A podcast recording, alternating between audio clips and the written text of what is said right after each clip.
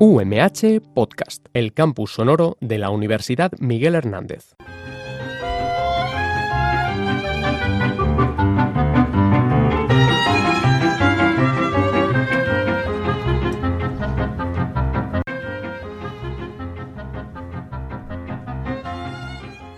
Muy buenas tardes y bienvenidos a esta nueva temporada de Punto de Vista que pretende acercarnos al mundo de la visión y de la ceguera a través de sus protagonistas. Y nos encontramos ya en la quinta temporada. ¿Quién nos lo iba a decir, verdad? Pues sí. Madre mía, ya. Cinco temporadas. Sí que pasa rápido el tiempo. pasa, pasa. Este programa de radio nació hace ya cinco años y forma parte de las actividades de difusión de la Cátedra de Investigación en Retinosis Pigmentaria Bidons Egara una cátedra que fue creada en el año 2005 gracias a la iniciativa de Joaquín López, afectado de esta enfermedad, con el objetivo de potenciar la investigación, de contribuir a la formación universitaria y también de difundir el conocimiento de las patologías visuales en general y, como no, de la retinosis pigmentaria en particular. Aunque las cifras varían de un país a otro, la retinosis pigmentaria afecta más o menos a una de cada 3.700 personas, y eso quiere decir que en España hay más de 15.000 afectados y afectadas por esta patología, que es una enfermedad genética en la que hoy por hoy pues no tiene cura, y entre otras cosas tiene como consecuencia la ceguera de quienes la padecen pues, en unos años. Así es, Arancha. Pero además se estima que solo en España existen más de 500.000 personas que son portadoras de los genes defectuosos y por tanto posibles transmisores de la enfermedad. Por otro lado, aunque se nace con la enfermedad, es raro que ésta se manifieste antes de la adolescencia. Por tanto, la persona afectada no suele ser consciente de su enfermedad hasta que ésta se encuentra ya pues, en unas fases eh, avanzadas o muy avanzadas. Y por todo ello es preciso potenciar tanto el conocimiento de la enfermedad como su diagnóstico precoz. Y de todo eso hablaremos aquí, en este programa, a lo largo de toda esta temporada, aquí en Punto de Vista. Y como todo buen programa, necesitamos un equipo de colaboradores. Así que vamos a tener con nosotros al investigador y director de la cátedra Bidón Segara, Eduardo Fernández. Muy buenas tardes, Arancha. y también contamos con la directora de este programa, la doctora Arancha Alfaro, neurólogo del Hospital Universitario Vega Baja de Orihuela. Buenas tardes otra vez, Arancha. Bueno, buenas tardes, Eduardo. Pero es que además contamos con la inestimable colaboración de una persona ciega, que es Antonio Alarcón, que colabora desde hace muchos años con la cátedra. Muy buenas, Antonio. Hola, qué buenas tardes y encantado de estar aquí con vosotros de nuevo. Pero es que no es todo, porque hoy estamos de estreno. Antonio Lozano, ingeniero del Grupo de Neuroingeniería Biomédica de la Universidad Miguel Hernández, también va a empezar a colaborar con este programa y viene a inaugurar una nueva sección a la que llamaremos Palabra de Neuroingeniero. Con él hablaremos de ciencia y tecnología para personas ciegas o con baja visión. Bueno, buenas tardes, Antonio. Buenos días. ¿Cómo que buenos días? ¿Cómo que buenos días? ¿Estás durmiendo poco, Antonio? Eso parece. Eduardo, le haces trabajar demasiado, ¿eh? eh yo creo que, que, va a ser que sí. Va a ser que sí. bueno, y también, como no, vamos a contar con un apartado para, para vosotros, para los oyentes, que vais a poder hacernos llegar todas vuestras sugerencias a través de nuestro perfil de Facebook. Punto de vista, Cátedra de Investigación Bidón Segara y en nuestro número de WhatsApp 658 88 5496. Repito, 658 88 5496. Además, os invitamos a participar en nuestro juego mensual, el Periscopio. Para eso tenemos un correo electrónico al que nos podéis mandar vuestras respuestas y vuestras preguntas también si queréis. Apuntad punto de vista umh arroba gmail.com. Lo repito de nuevo. Punto de vista umh arroba gmail.com. Y un recordatorio más, en nuestra web podéis escuchar todos los programas emitidos hasta ahora y por supuesto todos los nuevos que vayamos haciendo después. Tomen nota de la dirección www.retinosis.umh.es barra radio.html.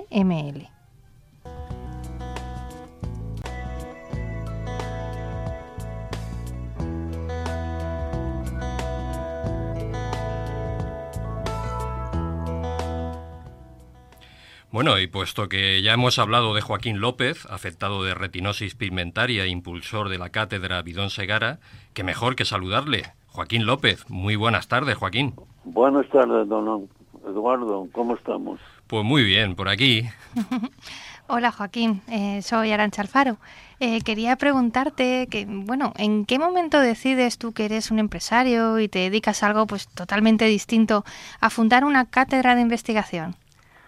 Bueno, eh, primero empecemos con dedicar unas donaciones a la investigación, que el, primero que hicimos le, se la adjudicaron al doctor Eduardo, que yo ni lo conocía en aquel momento, y eh, luego hicimos otra, el segundo año también hicimos una donación a través de Fundaluce y se la adjudicaron al doctor Cuenca, también de aquí de Alicante.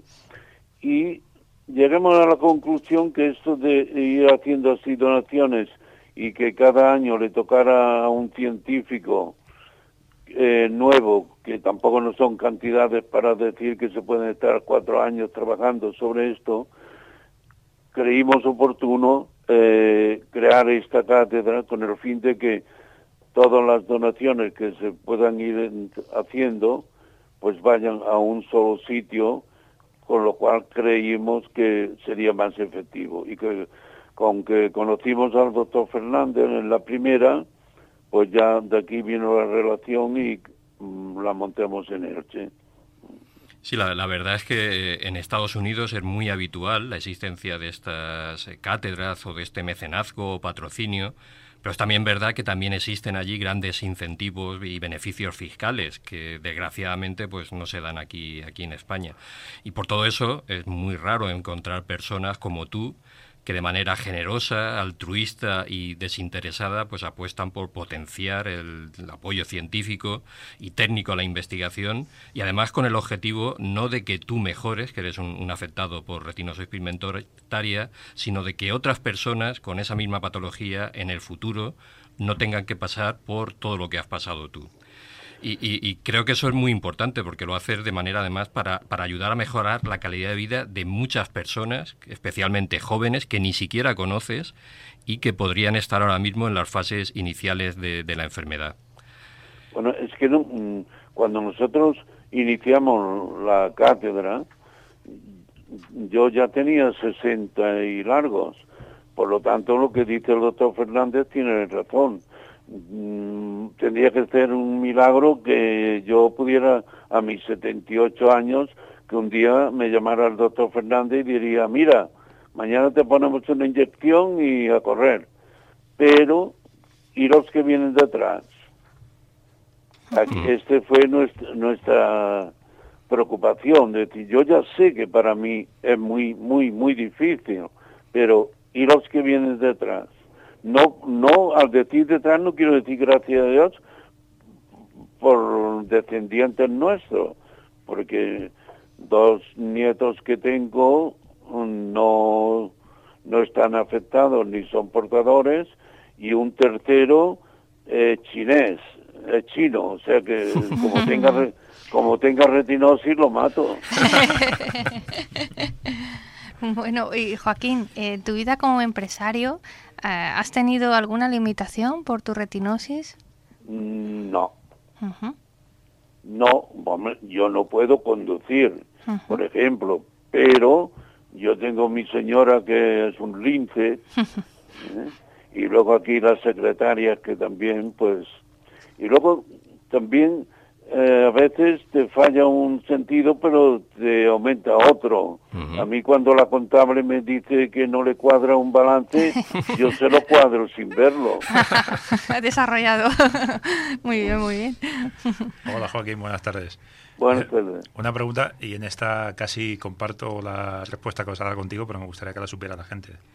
Muchas veces, cuando a un paciente nos cuentan lo que nos está pasando, el oftalmólogo nos da la, la, buena noticia que nos suele dar siempre.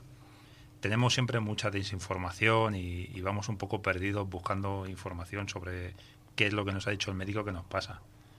¿A ti te pasó algo parecido cuando te dijeron que tenías retinosis pigmentaria? Al principio Sí, claro. Yo me lo dijeron cuando tenía 10 años. Entonces, claro, sobre todo la, madre. Uno con 10 años quizás no es consciente de, de lo que representa, ¿no? Ahora, cuando ya eres mayor, a mí una vez que tenía 18, 19 años, me dijo un oculista, tú no te preocupes, todo lo, tú todo lo que no veas lo tocas. Claro. bueno. Coge lo que quieras. y entonces, en tu día a día, por ejemplo, como te, eh, te preguntaba Arancha, yo conozco mi día a día, conozco el de Arancha, pero tu día a día a veces es un poco más exigente que el nuestro, te tienes que reunir con gente importante, sé que te has reunido con gente muy, muy, muy importante en este país. Sí. Eh, ¿has, supuesto algún problema para ti tu ceguera o lo has llevado con, con, total normalidad? Ninguno, ningún problema. Mm. La gente supongo que lo entienden y ya a veces alguno que no lo sabe, eh, hemos tenido una reunión, nos hemos saludado, tal, tal, y al final, pues le he dicho, ¿te has dado cuenta que soy invidente? Y no se ha dado cuenta, no lo había notado. ¿Mm? No, a mí esto no me causa, me gustaría ver evidentemente, ¿no? Pero yo a las siete menos cuarto de la mañana estoy en, la empresa y mira la hora que es y todavía estoy en la empresa. Y yo aquí pues despacho con el departamento comercial, con el departamento de producción, departamento de contabilidad, ningún problema. Joaquín, y tú como gran conocedor del mundo de la retinosis pigmentaria, además como afectado, ¿qué tipos de ayudas crees que podrían ser más útiles para los pacientes con, retinosis? Depende de, de cada situación. No debe ser lo mismo una persona que tenga retinosis pigmentaria que sea albañil que uno que tenga retinosis pigmentaria y quiera ser piloto. Depende, claro. la verdad es que eso que, que acabas de comentar es algo muy importante porque eh, es algo que, gracias a, que tú nos lo has inculcado, lo estamos intentando hacer en la cátedra, es intentar desarrollar ayudas específicas o que se adapten a los problemas de cada persona, porque la, calidad de vida es diferente para cada persona en función de, sus propias actividades. Por eso no, no hay una forma definitiva de decir, el que tenga retinosis pigmentaria, tal, tal, tal. No. Depende. A mí en realidad nunca me ha creado ningún problema de, de, ningún tipo, salvo lo normal, ¿no? De no poder conducir, ¿no? Por ejemplo, ¿no? Pero yo en mi vida, yo hago vida totalmente normal. Yo me levanto por la mañana, cogería un, el coche, no, cojo un taxi. y, y, y, otra pregunta, claro, porque encontrar personas como tú, que de manera altruista y generosa pues decidan invertir o promover eh, una cátedra de investigación realmente en España es muy muy difícil. Y, pero tú lo vives en tu doble vertiente como afectado de retinosis pero también como promotor como empresario que quiera apostar por el futuro de, de otras personas en España, claro, ya lo hemos comentado antes, está el problema de que casi no hay incentivos fiscales, pero ¿piensas que es la única razón por la que no hay más eh, mecenazgo o podría haber otra razón? Yo creo que el, problema no es el hecho de que haya más o menos sanciones fiscales. Yo creo que es un problema de mentalidad, de, de, costumbre. ¿eh? Luego hay muchas cosas que se hacen de, de cara a la galería y quizás esto, pues, mucha, mucha, mucha galería que te diga, pues no da, ¿no? ¿Cómo animarías a otros empresarios, a otras personas? ¿Qué, les dirías? ¿Qué les dirías a otras personas, a otros empresarios para animarlos a esto? Pues esto ya, una vez que en, en Elche nos dieron una mención en un gremio de fabricantes, pues ya se los dije a ellos. Uh, le dije, creo que todo lo que tengo aquí delante son empresarios, pues a ver si se espabilan. Exacto, que espabilen, es el mensaje. Además, hay una frase que suele decir usted, que, siempre que la dice parece que no sea tan seria, pero es muy seria, que usted siempre dice, el médico a curar, el estudiante a estudiar y el que trabaja a trabajar. Claro. cada uno a lo suyo. Cada uno a lo suyo. El empresario es el que, a fin de cuentas, también tiene que colaborar un poco. Al que le vaya bien, al que le vaya mal, por supuesto que no. Bueno, esperemos que también al que le vaya mal. Pero yo creo que es un problema de mentalidad, ¿no? Aquí en mi despacho yo tengo un cuadro de la del día de la constitución de la cátedra y como habéis dicho pues viene gente de una cierta importancia y dicen ¿y esto qué es? ¿no? Claro, porque yo, yo creo que ese es otro problema que pasa con la retinosis pigmentaria y con todas las enfermedades que se clasifican como enfermedades raras. Porque son raras, pero tampoco son tan raras y cuando las juntamos realmente eh, representan un volumen eh, muy importante. Eh, ahora mismo nos está escuchando muchas personas que a lo mejor es la primera vez que oyen hablar de, retinosis pigmentaria. ¿Qué, ¿Qué, les dirías a estas personas que, ni siquiera han oído hablar de, esta patología o de esta enfermedad?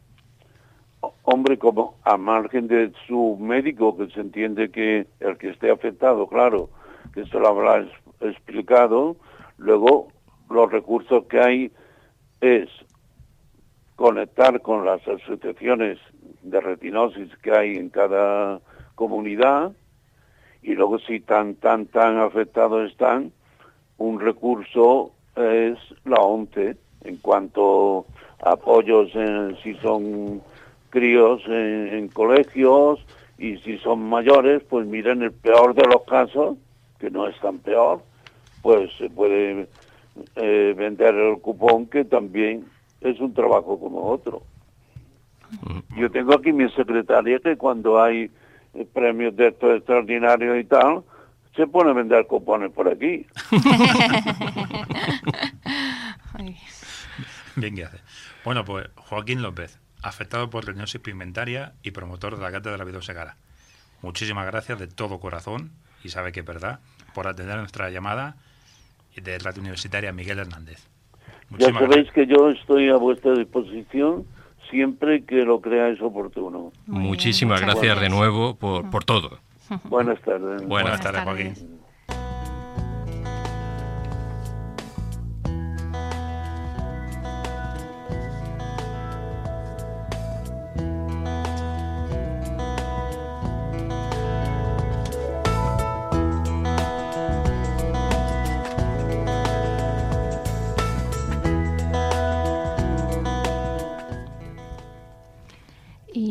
Hoy queremos seguir en este programa comentándoos un, un buen libro. Eh, no sé si sabéis que este fin de semana pues, se han dado los premios Príncipe de Asturias y una de las premiadas ha sido Siri Hasbet. Es una escritora americana de padres noruegos y os queremos recomendar desde aquí un libro que es fantástico, que se titula eh, La mujer temblorosa o la historia de mis nervios. Y ella cuenta una situación en la que vivió hace unos años, que empezó durante una conferencia que estaba haciendo en una universidad como un homenaje a su padre, que había sido profesor, y empezó de manera brusca a temblar, con un temblor incontrolable, y esos temblores se fueron acompañando a lo largo de varios años en su vida y era muy difícil saber su origen. Entonces ella pues empezó a consultar neurólogos, psicólogos, psiquiatras y fue una búsqueda acerca de este problema y de conocer su enfermedad. Luego pues es un libro interesante, no os queremos decir cuál fue el final, pero deciros que este libro también pues le gustó mucho a Oliver Sacks y decía que Sirit Hatbeth es una de nuestras mejores novelistas y es desde hace mucho tiempo una brillante exploradora del cerebro y de la mente. Pero recientemente esta investigación ha tomado un cariz más personal. Sus temblores eran una conversión histérica o un ataque de epilepsia. Con La mujer temblorosa nos cuenta la historia provocativa pero divertida, enciclopédica y a la vez accesible de su intento por resolver esta pregunta. Es un libro erudito, fascinante, que hace que la relación entre la mente y el cuerpo nos asombre aún más. Y bueno, mm, quizás alguno de vosotros ha tenido la oportunidad de poder escuchar eh, su discurso el día pues que le entregaron el premio. Ella compartía el premio con Peter Brook, que es un dramaturgo que también, un gran dramaturgo, que tiene alrededor de más de 90 años, nació en 1929, y él pues escribió también muchas obras de teatro en las que pues trataba algunos de los libros y algunos de los cuentos y las historias del doctor Oliver Sacks. Entonces ella, pues en nombre de los dos, hizo un discurso que nos parece pues fantástico. Y bueno, aquí modestamente, Antonio, Eduardo y yo, pues vamos a intentar leeroslo, aunque si podéis escucharla a ella, pues la verdad es que es un auténtico placer.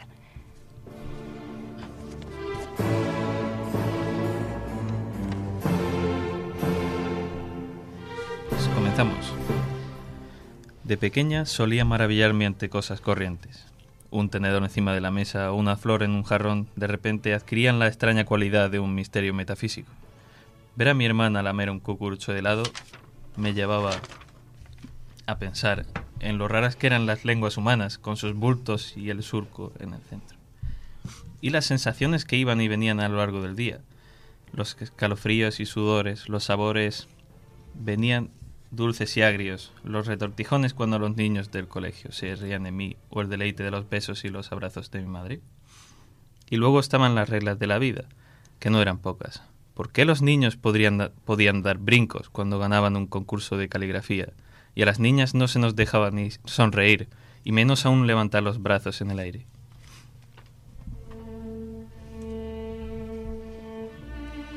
Cuando mi hija Sofía tenía tres años, me preguntó, Mamá, cuando sea mayor, ¿seguiré siendo Sofía?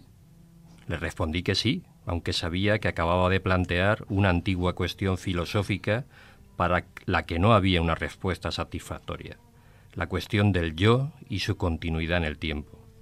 ¿Qué cambie y qué permanece igual? ¿Creemos a Heráclito o a Platón? ¿Cómo conectamos el embrión, el recién nacido y el adolescente con la anciana que está en su lecho de muerte? ¿Cómo concebimos la vida interna y la externa? ¿Cómo marcamos los límites entre ellas? ¿Cómo sabemos lo que estamos tan convencidos de saber? Todos los niños tienen curiosidad. Piensen en la recién nacida, fascinada por el aspecto y el sonido de las llaves brillantes que su padre agita sobre su cabeza. Intenta cogerlas. Si lo consigue, se las lleva a la boca. Pero la niña no es una criatura aislada que va acumulando información sobre sí misma. Vive en una interacción continua con los demás y su continuidad tiene dos caras. Necesita tocar y que la toquen, probar y que la besen y la prueben, oler y que la huelan, ver y que la vean, pero que la vean de verdad. Y en un determinado momento la niña empieza a preguntarse sobre el cambio, empieza a imaginarse mayor, fuerte y adulta, o vieja, incluso muerta. Yo solía mirar el pelo azul de las ancianas con bastón, chal y voz temblorosa de mi ciudad natal y pensaba, así seré cuando sea vieja antes de morir.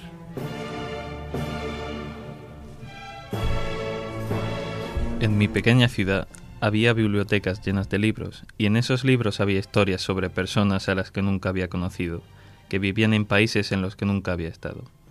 Tenían aventuras y eran víctimas de injusticias, yo leía sobre reyes, reinas y magia, pero también sobre cautiverio, racismo, miedo a lo desconocido, y niñas a las que se les castigaba por no querer ser modosas y estar calladas. Y pensaba, ¿por qué es así? ¿Por qué no podría ser diferente? Los libros se encarnan, las palabras se entretejen con nuestro cerebro y nuestras vísceras, nuestros gestos y nuestros sentimientos. Nos cambian. Los libros y las ideas pueden ser peligrosos, pueden enfermarnos o enloquecernos y pueden proporcionar formas de salvación, una vía de escape del dolor. Pero debemos recelar de las emociones ramplonas, las respuestas fáciles y las fórmulas hechas que vienen en paquetes brillantes con la etiqueta de verdad. Aún no soy tan mayor como las señoras de pelo azul, pero me voy acercando, y llevo medio siglo leyendo a buen ritmo. Estoy llena de voces, y éstas no se ponen de acuerdo entre sí. He leído literatura, filosofía, historia y mucha ciencia, neurología, psiquiatría, neurociencia, genética, embriología, pero también antropología y sociología, y cuanto más sé, más me pregunto, ¿por qué?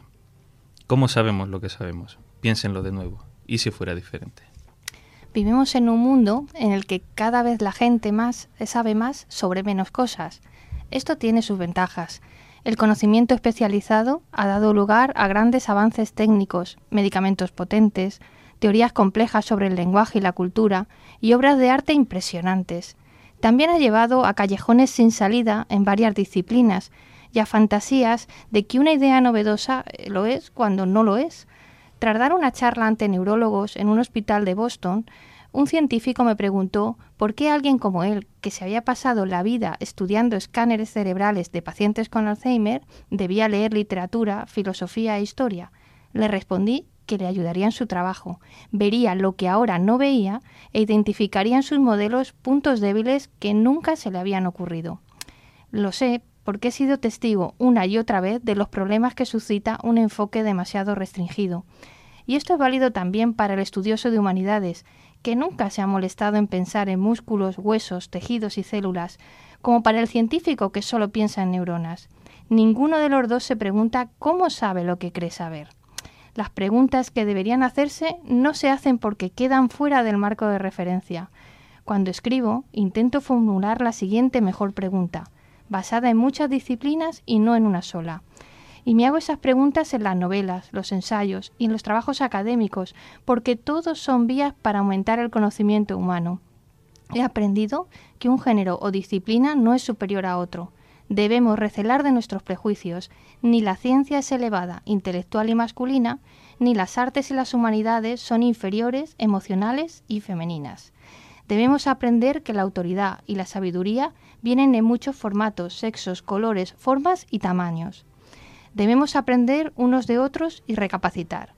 ¿Es la misma persona la niña que quedaba mirando un tenedor y la mujer que daba la charla? El tiempo es inefable, pero las ideas y las reglas que las acompañan pueden perdurar, a menudo cientos de años. A mi yo adulto no le cuesta imaginar un mundo en el que las ideas circulan libremente entre disciplinas sin una jerarquía discriminatoria, un mundo donde las niñas pueden alardear tanto como los niños, y ese mundo eh, y estos no las tienen miedo, un mundo en el que se han disuelto las viejas fronteras. Este premio llega de la mano de una niña, una princesa. Me gustaría que fuera para todas las niñas que leen muchos libros sobre un sinfín de temas, que piensan, preguntan, dudan, imaginan y se niegan a estar calladas.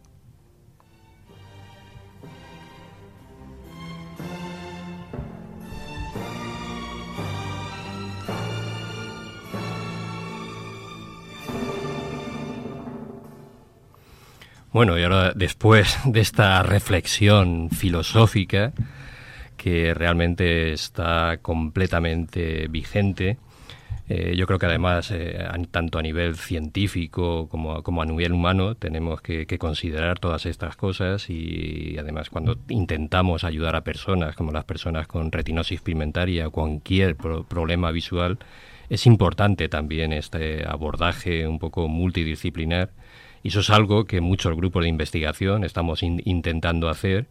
Y además es también muy importante tener en cuenta a los usuarios finales, a, los pacientes, porque ellos muchas veces tienen necesidades, tienen necesidades concretas que a veces eh, los científicos, los tecnólogos, los investigadores no tenemos en cuenta. Yo creo que todos tenemos que aprender y además, precisamente un poco pues para hablar de todo esto, luego más tarde en este mismo programa pues vamos a abrir una sección pues para hablar más de, técnica, de ingeniería, de cómo esa tecnología puede ayudar a, muchas personas y tener en cuenta también esta parte más, humanista que, contaba eh, en este libro, que desde aquí recomendamos, La mujer temblorosa.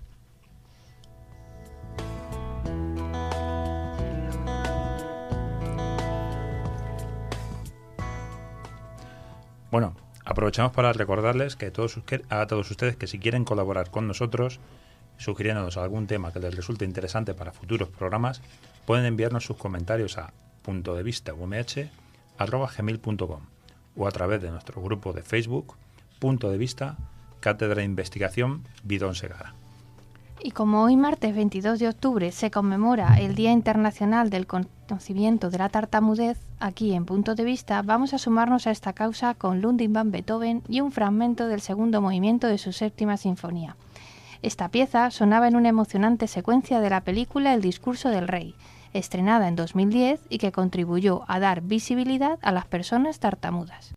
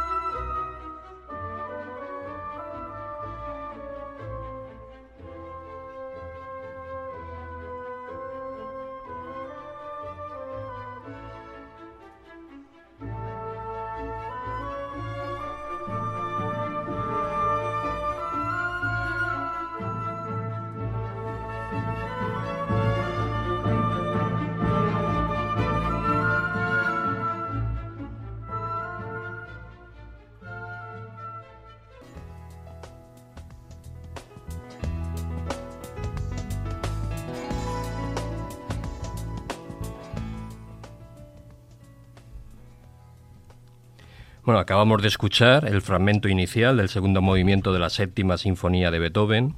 El discurso del rey fue la adaptación cinematográfica de los problemas de habla de Jorge VI y consiguió cuatro Oscars en el año 2011.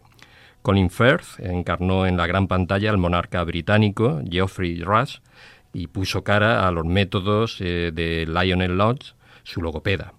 En esta secuencia, el rey Jorge VI, que era tartamuda y que gracias a la rehabilitación consiguió hablar con, con bastante fluidez. Queremos recordar a todos nuestros oyentes que esta esperanza también existe en el caso de las personas con problemas visuales. Gracias a ayudas tecnológicas, pero también gracias a la rehabilitación visual, esperamos que poco a poco vayan eh, consiguiendo mejoras en su día a día y al final conseguir mejorar su calidad de vida.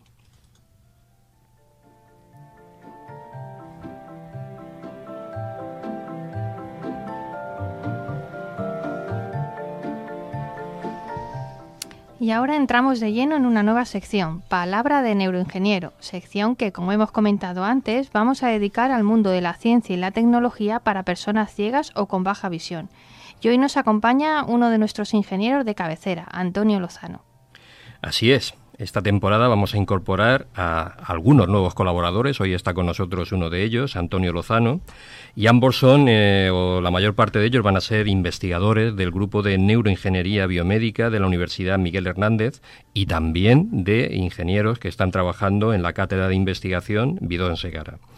Y hoy está ya, para empezar esta sección, aquí con nosotros en los estudios de Radio MH, Antonio Lozano.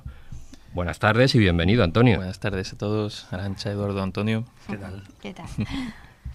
Bueno, Antonio, vamos a conocerte un poquito. Nosotros ya sabemos quién eres, de dónde vienes y a dónde vas, pero Bastante. nuestros oyentes no, es toda una novedad. Así que háblanos un poquito de ti. Bueno, pues... ¿Cuál, cuál es tu formación? Vamos a empezar. Vamos ¿Cuál, a es tu ver. Por formación? algún sitio. ¿Qué, qué es un ingeniero? ¿Qué es eso de un ingeniero? Vale, vale. Bueno, pues yo en concreto estudié ingeniería industrial en la Universidad Politécnica de Cartagena. Me pareció que era una carrera muy general. A mí siempre me había interesado el tema de la tecnología, pero yo creo que desde pequeño siempre me interesó mucho la parte hu- humanista de la tecnología. Entonces pensé, bueno, no estoy muy seguro por qué por dónde quiero tirar exactamente, voy a encontrar algo general y ya encontraré cómo aplicar todo este tipo de cosas que estamos aprendiendo. O sea que tú sigues un poquito la idea de Siri Hadwell, ser ingeniero pero no perder la tendencia humanista, ¿no? Eso espero. Buscaste algo así, muy bien, muy bien. Por eso también me atrajo este grupo de investigación.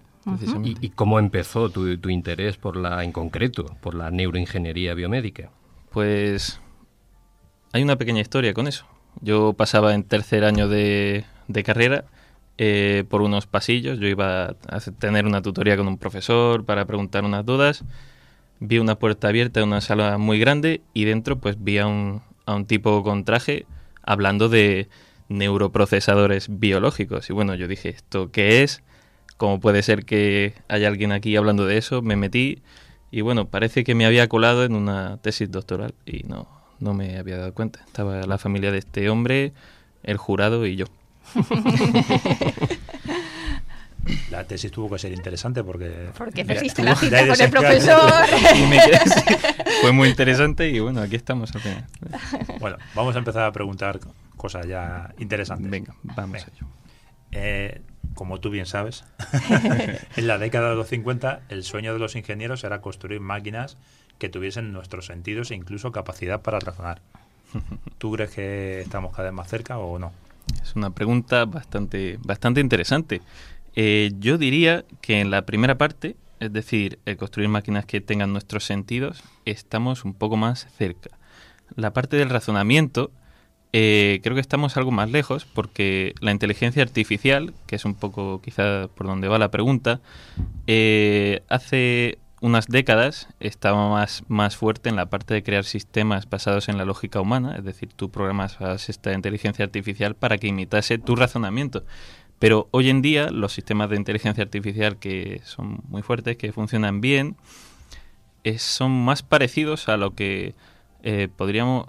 Se, se trabajan más en cosas de sentidos sensoriales, es decir, de visión. Por ejemplo, reconocimiento de imagen, eh, reconocimiento de habla, es decir, es algo más, más cercano a la parte pues de procesar información sensorial. ¿Y podrías explicar un poco, de, para que lo entiendan nuestros oyentes de una forma sencilla, entonces, ¿qué, qué sería? ¿En qué se está trabajando de verdad hoy? O eh, algunas cosas, ¿qué es eso de la visión eh, o de la inteligencia artificial aplicada a la visión? O incluso, actualmente se está trabajando mucho en técnicas que se llaman de, de aprendizaje profundo. ¿Qué es eso del aprendizaje profundo? Vale. Bueno, pues vamos a empezar con el aprendizaje profundo, Aprendizaje profundo normalmente se suele referir a técnicas en las cuales se utilizan redes neuronales artificiales que están de alguna forma inspiradas en redes neuronales biológicas, pero que realmente están muy alejadas en complejidad, son mucho más sencillas. Eh, ¿Por qué es aprendizaje profundo? Precisamente porque estas redes neuronales artificiales que se entrenan para resolver problemas eh, de visión artificial, por ejemplo, eh, son profundas, es decir, tienen muchas capas, son muchas capas de neuronas y, bueno, en los últimos años se han conseguido entrenar con, con, éxito este tipo de sistemas para que hagan cosas y funcionen muy bien, ¿no? Eh, la parte de visión, ¿de qué estamos hablando? Visión artificial, desde, desde diferenciar un perrito de un barco hasta detectar posibles células cancerígenas en imágenes médicas, ¿no?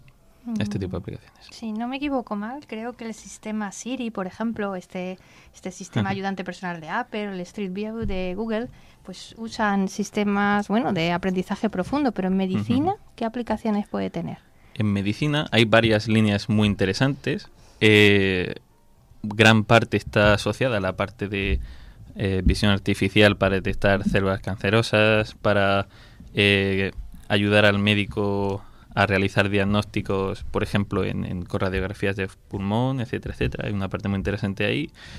Otra parte que a mí, bueno, es la que me encanta porque donde estamos trabajando nosotros es precisamente en utilizar algoritmos de visión artificial con inteligencia artificial y en cómo podríamos esto aplicarlo a ayudar a las personas ciegas en su vida cotidiana. Oye, eso seguro que le va a interesar mucho a, nuestros oyentes. ¿Qué, aplicaciones podría tener esta inteligencia artificial o estas técnicas de aprendizaje profundo para las personas ciegas?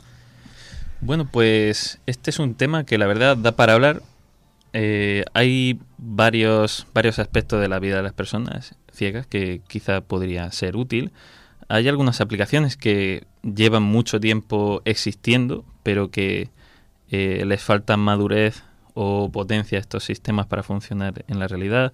Eh, eh, por ejemplo, el tema de leer, leer texto en tu vida cotidiana, que puedas sacar un móvil y leer texto de pues que quieres saber qué, pone aquí, ¿no? Bueno, pues esto es un tipo de aplicación en lo cual en el cual la inteligencia artificial moderna está empezando a darle más robustez a estos sistemas, ¿no?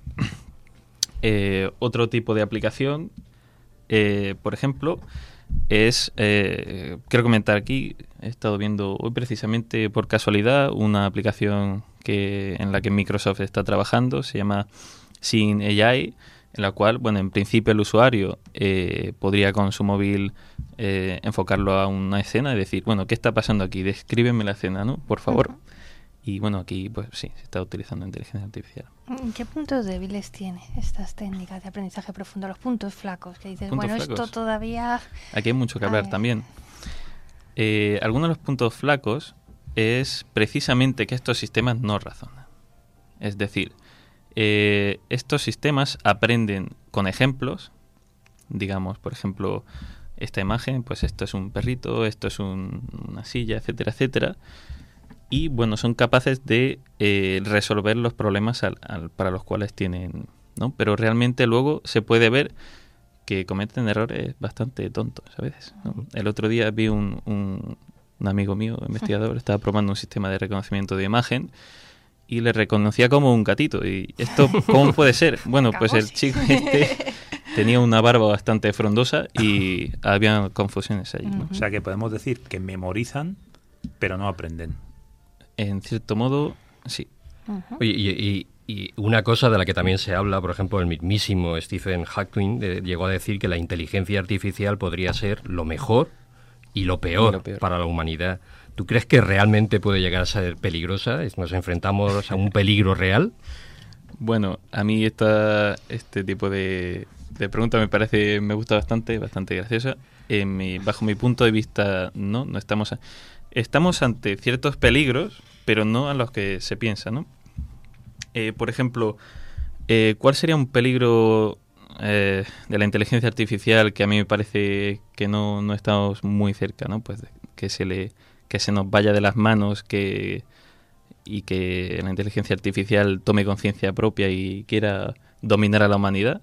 Bueno, pues quizá esto ahora mismo no estamos a ese nivel, ¿no? Habría había un, investigador muy famoso, Andrew Ng, que comentaba que preocuparse por la inteligencia artificial en ese sentido es como preocuparse por, sobre la superpoblación en Marte, es decir, mm. estamos lejos de poder preocuparnos sobre un problema real, pues, pues posiblemente podríamos decir, por ejemplo, que estos sistemas de, aprendizaje profundo aprenden a resolver tareas a partir de ejemplos. Pero, ¿qué sucede cuando estos ejemplos tienen un bias? ¿no? Eh, por ejemplo, digamos que eh, estamos utilizando este tipo de sistemas para contratar personas, ¿no? pero en los propios datos hay un bias en los cuales se le favorece a, una categoría racial de personas, una persona con ciertas características que realmente pues no, no sería ético. El, el, utilizar estos sistemas sin saber lo que estamos haciendo y sin saber, bueno, tener un sistema ético de seres humanos reales detrás, eso podría ser un, peligro. Y, tú en tu investigación, me consta que estás haciendo tu tesis doctoral desarrollando un, mm. ojo electrónico, un sistema bioinspirado de, visión que sea similar pues, a los sistemas biológicos. Y eso, cuando lo cuentas así, no, no parece fácil. ¿Cuáles son los principales retos con los que estás eh, enfrentando y un poco cómo es el estado actual de tu investigación? Vale, pues aquí en esta investigación eh, en este trabajo lo que hay básicamente, principalmente son dos preguntas. La primera es cómo eh, traducimos las imágenes a señales que el cerebro pueda entender, ¿no? que tengan sentido para el cerebro y utilizarlo en una neuroprótesis que pueda ayudar a una persona a recuperar cierto tipo de, visión. Eh, bueno, pues esta es la pregunta. ¿Cómo hacemos, cómo traducimos una imagen en impulsos eléctricos que, alguien, que hagan que alguien vea de alguna forma? Para esto, pues lo que, en lo que estamos trabajando es en imitar a la biología, es decir, utilizando redes neuronales artificiales, intentar imitar cómo una red neuronal biológica codificaría esa información, una retina en este caso, ¿no? Esa sería la primera pregunta que estamos intentando resolver, en lo que estamos trabajando. La segunda línea en este en este proyecto sería cómo utilizar eh, sistemas de inteligencia artificial convencionales de visión artificial, de detección de objetos, de detección de emociones, detectar caras, cómo utilizar este tipo de sistemas para hacer más útil una, una prótesis, ¿no? Digamos que, por ejemplo, una persona que lleve una prótesis está en una habitación, eh, está viendo personas, ¿no? Gracias a esta prótesis en, el futuro y eh, quizá queremos que esta prótesis nos aporte más información. Por ejemplo, que utilizando inteligencia artificial podamos reconocer las emociones de estas personas y de alguna manera hacérselo ver al, usuario, emociones, personas concretas que quieran encontrar. Un poco cómo combinar esta, estos sistemas de inteligencia artificial con las neuroprótesis visuales. la verdad es que son, son muchos retos, son muy excitantes, muy altamente, muy motivador. Y como estamos iniciando una nueva sección, pues yo casi que te haría casi un reto y haría un reto a, nuestros oyentes también. Por una parte, es que, dado que contamos con personas como Antonio Lozano, nuestro colaborador de, hoy, pues que pueden remitirnos eh, también preguntas técnicas que estén relacionadas con, con, el mundo de la visión, pero fundamentalmente con, con la tecnología y seguro que Antonio y Sebastián y otros eh, investigadores pues nos van a ayudar a entenderlo mejor. Pero incluso me gustaría ir más allá. Y has estado hablando de, muchas técnicas que eh, potencialmente se podrían utilizar en el contexto de, ayudas a la visión. y, crees que sería viable, por ejemplo, que recibamos información de nuestros oyentes con problemas muy concretos e intentar desarrollar una APP una aplicación para que pueda resolver algunos de estos problemas, incluso desde la cátedra la podríamos poner a, disposición de, las personas que lo quieran utilizar, ¿te parecería que en unos meses, tenemos, de, tenemos hasta junio, en el programa. Eh, ¿Tú crees que en unos meses eso sería viable? ¿Te Pues- atreves a aceptar el reto? La verdad es que Eduardo no solo me parece interesante, sino que realmente a mí me parece que la gente que estamos investigando, trabajando en este tipo de cosas, necesitamos eh, el feedback de, de las personas para las cuales eh, trabajamos, ¿no? Para las personas que, que- a las cuales queremos mejorar su vida, ¿no? Así que sería una buena idea, la verdad. Pues, Pues te, te tomamos la palabra, te tomamos la palabra y, y también contamos, esperamos contar con la colaboración de, de nuestros oyentes para que nos hagan llegar problemas concretos en los que ellos piensen que estas técnicas de, de inteligencia artificial, de aprendizaje profundo, podrían ser útiles pues para resolver problemas que las personas ciegas o con discapacidades visuales, con baja visión, puedan tener. Y eh, entre todos, todo, con todos esos problemas y teniendo en cuenta la tecnología y el tiempo, tenemos un, un tiempo limitado, pues a- Antonio y sus colaboradores pues van a intentar ayudarnos a desarrollar eh, una aplicación que esperamos que personas con problemas de baja visión y personas ciegas puedan empezar a utilizar y, eh, y ya traeremos a alguna de estas personas también a, a próximas ediciones del programa para que nos cuenten. Bien, bien. Necesitamos ideas. Ideas. Pues nada, Antonio, muchísimas gracias por inaugurar hoy esta sección y te esperamos aquí junto con Sebastián, creo que vas a venir Sebastián el mes que viene para seguir hablando de ciencia y tecnología de la visión. Encantado, muchas gracias. Pues la verdad es que creo que no soy la única que está alucinando con todo lo que nos ha contado Antonio. Y sabéis que también la industria musical está interesada en estas herramientas de las que hemos estado hablando. Si, sin ir más lejos, el Laboratorio de Investigación de Sony Music, con apoyo del Consejo Europeo de Investigación, ha creado un software de inteligencia artificial para producir canciones. Le ha llamado Flow Machines y el resultado, pues uno de los primeros, se publicó en diciembre de 2016 y fueron dos canciones iniciales. Una estaba inspirada en la música de Bach y suena así.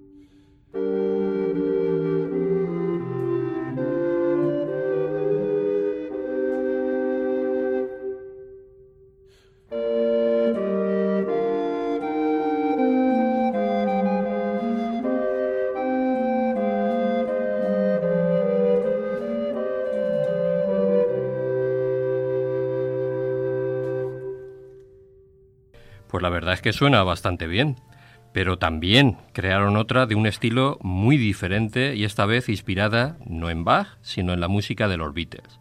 Y suena así.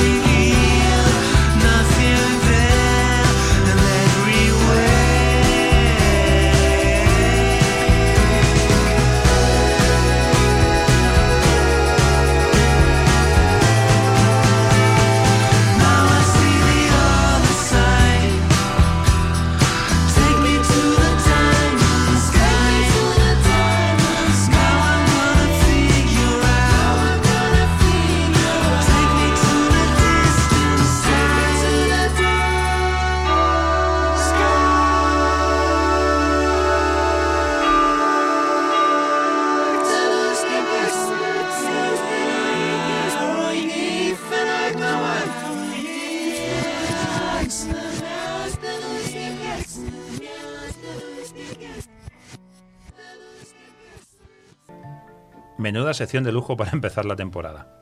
Vamos ahora a la sección del periscopio.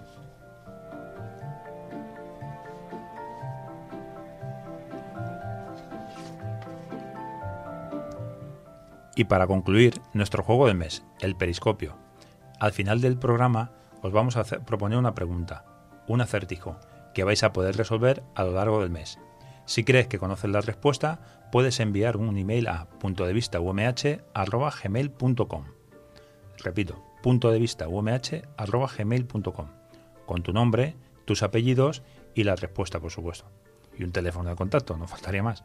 Entre aquellos que acierten, vamos a sortear el libro Retinosis pigmentaria, preguntas y respuestas, elaborado por la Cátedra de Investigación Bidón Segara. Venga, ahora vamos al lío. La pregunta de este mes es la siguiente. ¿Cuál es aproximadamente el número de personas portadoras de la enfermedad de retinosis pigmentaria en España? Esta información la hemos dado al inicio del programa. Os repetimos la pregunta. ¿Cuál es aproximadamente el número de personas portadoras de la enfermedad de retinosis pigmentaria en España? Si lo sabes, que seguro que lo sabes, envíanos un correo a punto de con tu nombre, tus apellidos, la respuesta y un teléfono de contacto.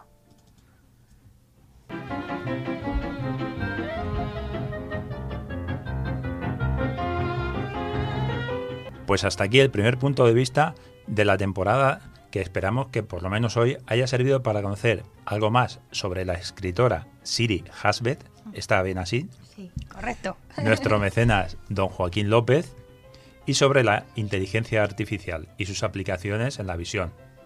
Gracias por estar al otro lado. Nos despedimos de vosotros, Eduardo Fernández, la doctora Arancha Alfaro y el ingeniero Antonio Lozano, y yo mismo, el que os habla, Antonio Alarcón. Hasta, el próximo programa.